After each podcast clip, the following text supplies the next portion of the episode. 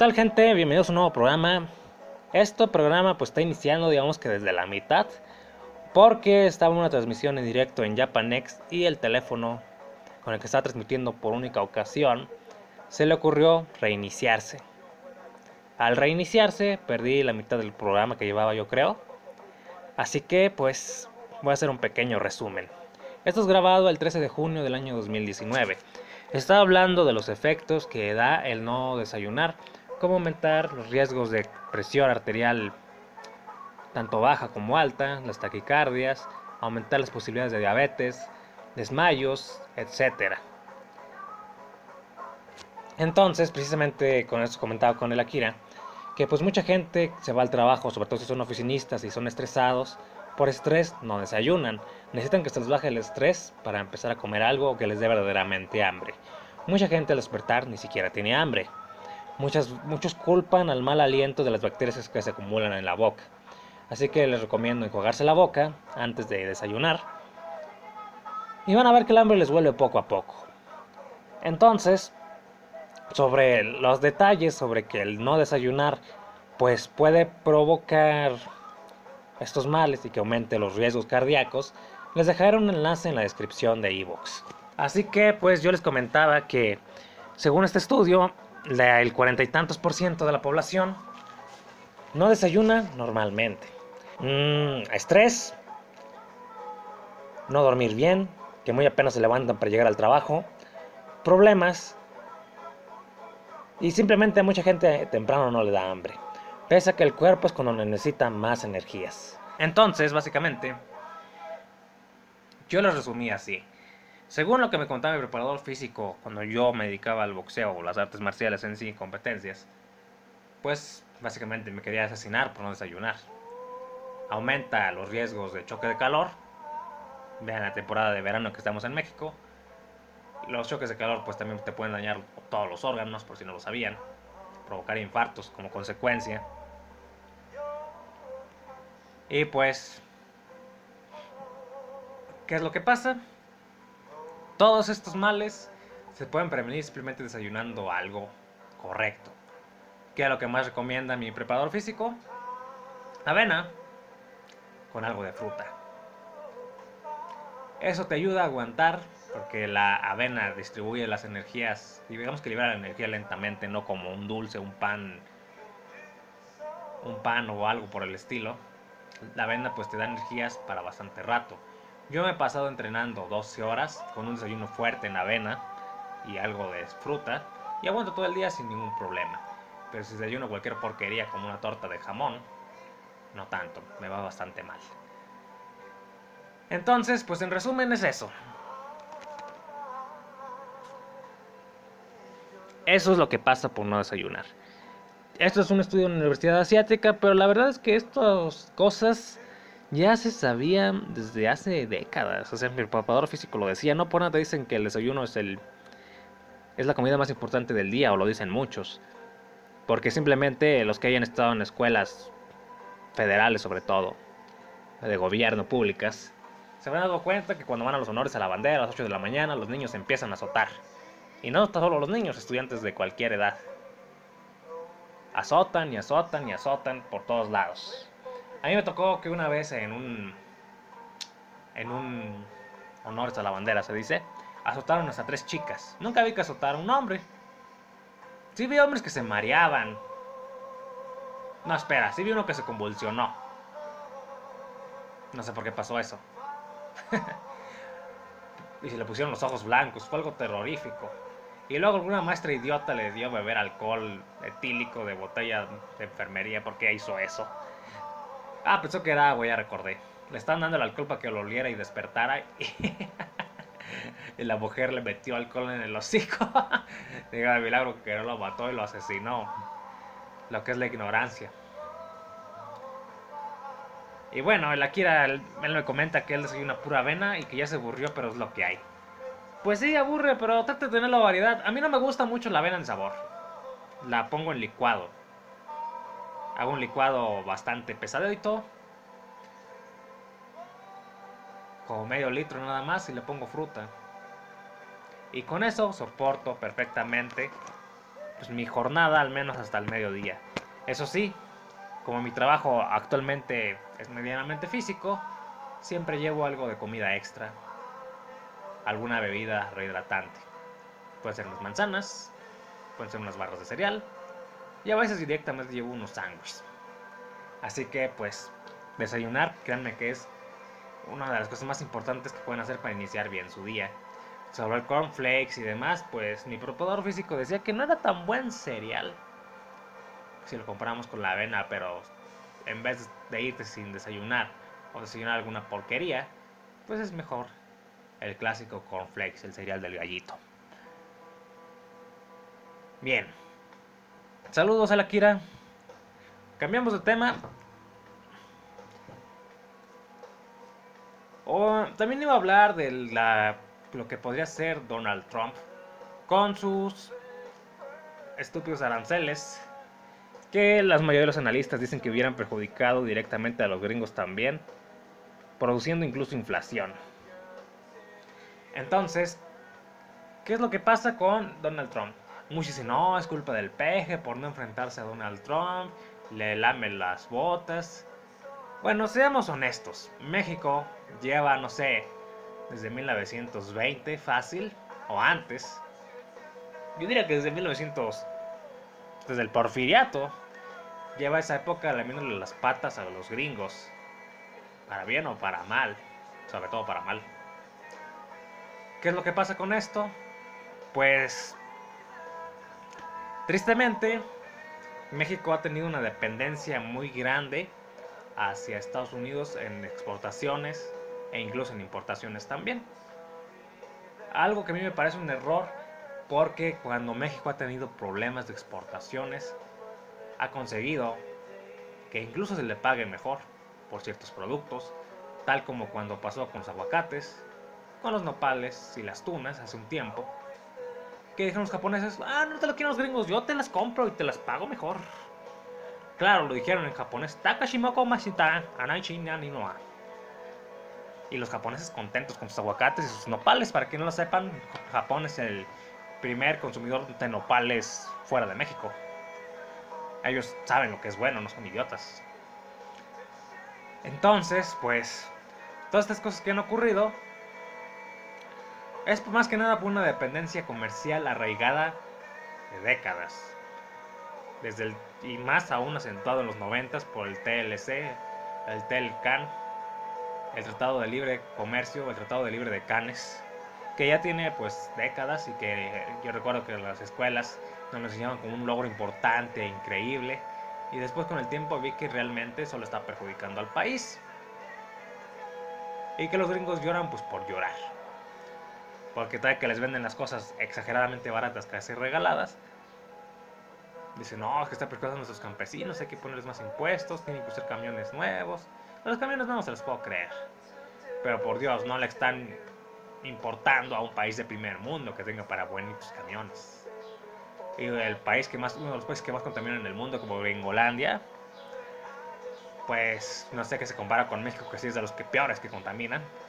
Ya lo había leído en algún programa pasado. México estaba en el segundo lugar de la peor contaminación de aire. Y los gringos tienen contaminación de todo tipo, radioactiva, destrucción de medios, eh, de, medio ambiente, pues. Y todo ese tipo de cosas, pues, solo muestra que los gringos pues básicamente solo buscan con quién pelearse. Y es lo que está haciendo Donald Trump. Buscar un enemigo común para ganar las elecciones del próximo año y seguir con mi reelección y otros 3 o 4 años de mandato, no recuerdo cuánto es. Y dije, ah, ¿cómo gané? Ah, sí, insultando a México a lo idiota. Voy a hacerlo de nuevo, me funcionó. Mi electorado es estúpido. Y bueno, ha funcionado. Ahora el pretexto es la inmigración, que la inmigración básicamente están culpando a México por lograr pues digamos que darle paso de alguna cierta manera a los inmigrantes centroamericanos que pasan pues por la frontera sur y ahora resulta que ya no se les va a dejar pasar, se les va a ayudar digamos que en una zona económica, eso ya se había hablado desde hace mucho y todo esto es relajo berrinche electoral que está haciendo Donald Trump ya era algo que estaba hablado de cómo lo iba a tratar el gobierno mexicano. Y ahora resulta que México es el gran aliado para detener migrantes con su muro. Ahora bien, todos los que atacan al señor Peje, Yo me pregunto, ¿qué hubiera hecho el PRI? ¿Qué hubiera hecho el PAN?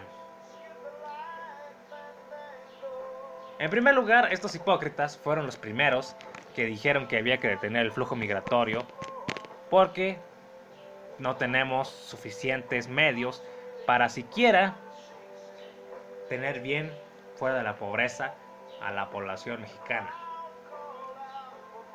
No hay suficiente empleo, no hay suficientes recursos para zonas pobres, entonces ¿por qué traes gente de fuera? México tiene mucho inmigrante. Créanme que he visto inmigrantes de todos lados, hondureños, salvadoreños, guatemaltecos, beliceños, mm, de qué dónde más, africanos he visto, chinos, japoneses casi no. No, yo digo que para qué se saldrían. Pero he visto mucho chino en México. Entonces, México es un país de inmigrantes tal como lo es Estados Unidos, aunque Estados Unidos ya no les gustó. Digamos que fue excesivo el sueño americano, que, que mucha gente que conozco que se fue a Estados Unidos, algunos se han regresado mejor, por los cambios de políticas de, que ya tienen algunos años, que en lugar de beneficiarles y ayudarles a cumplir un sueño, les está arruinando la vida, por algo que parezca. Entonces, mi opinión pues Donald Trump, de nueva cuenta, solo quiere ponerle un enemigo común a Estados Unidos para que piense que es la salvación de los peligrosos inmigrantes. Ya no tanto los mexicanos, que pues como les dije, conozco muchos que se han regresado, muchos que ya ni van. Ahora, ahora el problema son los centroamericanos que tienen que pasar por México, porque México básicamente es un país de paso. Qué triste.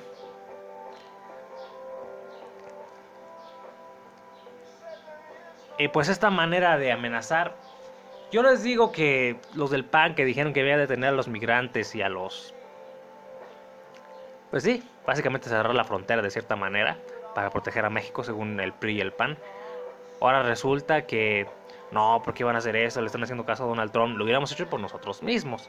O sea, básicamente la misma gata pero revolcada. Por el problema de soberanía nacional. Yo les digo algo, ¿qué hubiera hecho el PAN y el PRI? Realmente. Si hubieran enfrentado este problema, les aseguro que hubieran hecho lo mismo que Obrador y tal vez hasta peor. No, no, tal vez, mucho peor. Recordemos que México no tiene precisamente buena fama en cuanto al respeto a los derechos humanos con los sospechosos, con los inmigrantes y con los criminales. Los criminales no importan tanto, pero muchas veces agarran inocentes y ya cuando la regan, ah, la regamos, ya le cortamos las manos, rayos, ya suéltenlo o lo entierran. Cosas que podría hablar en otro programa y creo que tal vez sería el programa de la siguiente semana. De ejemplos de tortura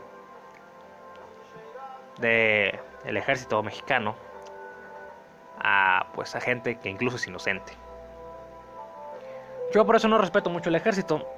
El poder corrompe, el poder te desvirtúa, diría yo. Y pues cuando le das ese poder a alguien que sin preparación o incluso con preparación, vean las atrocidades que termina cometiendo. Hay un caso que probablemente deje para la siguiente semana de una chica que la confunden con cierto grupo criminal, o que pertenece a tal, y que vive con, su novia, y básicamente los soldados abusan de ella porque es lesbiana. Y después se darían cuenta que no era ella, a quien buscaban. Así es esa estupidez vive en México. Entonces, ¿qué creen que va a estar haciendo la Guardia Nacional? Eso de que la Guardia Nacional va a estar mejor capacitada para no cometer barbaries que el ejército, la, marina, que es la que tiene demasiadas quejas. Se me difícil de creer porque es un sistema militar y el sistema militar que tiene México, pues siempre han recibido esas capacitaciones y parece que les entra por una oreja y le sale por la otra porque las torturas siguen. Las desapariciones forzadas siguen. Las muertes extrañas siguen.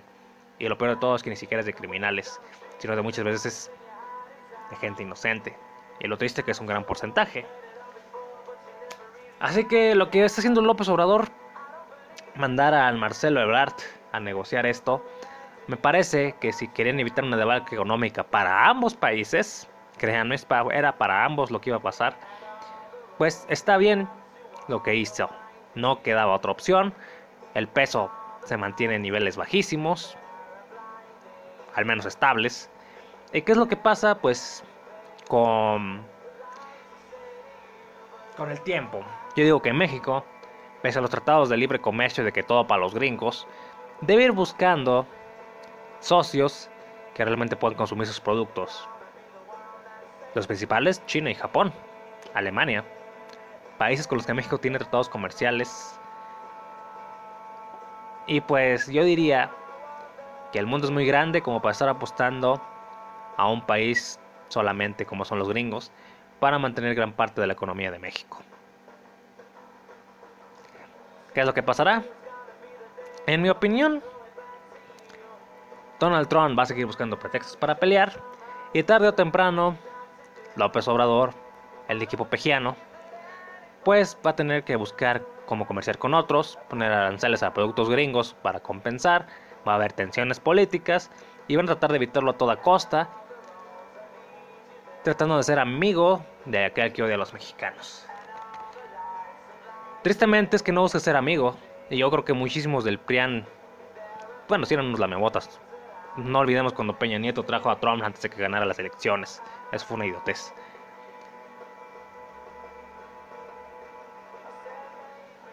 ¿Cómo decirlo?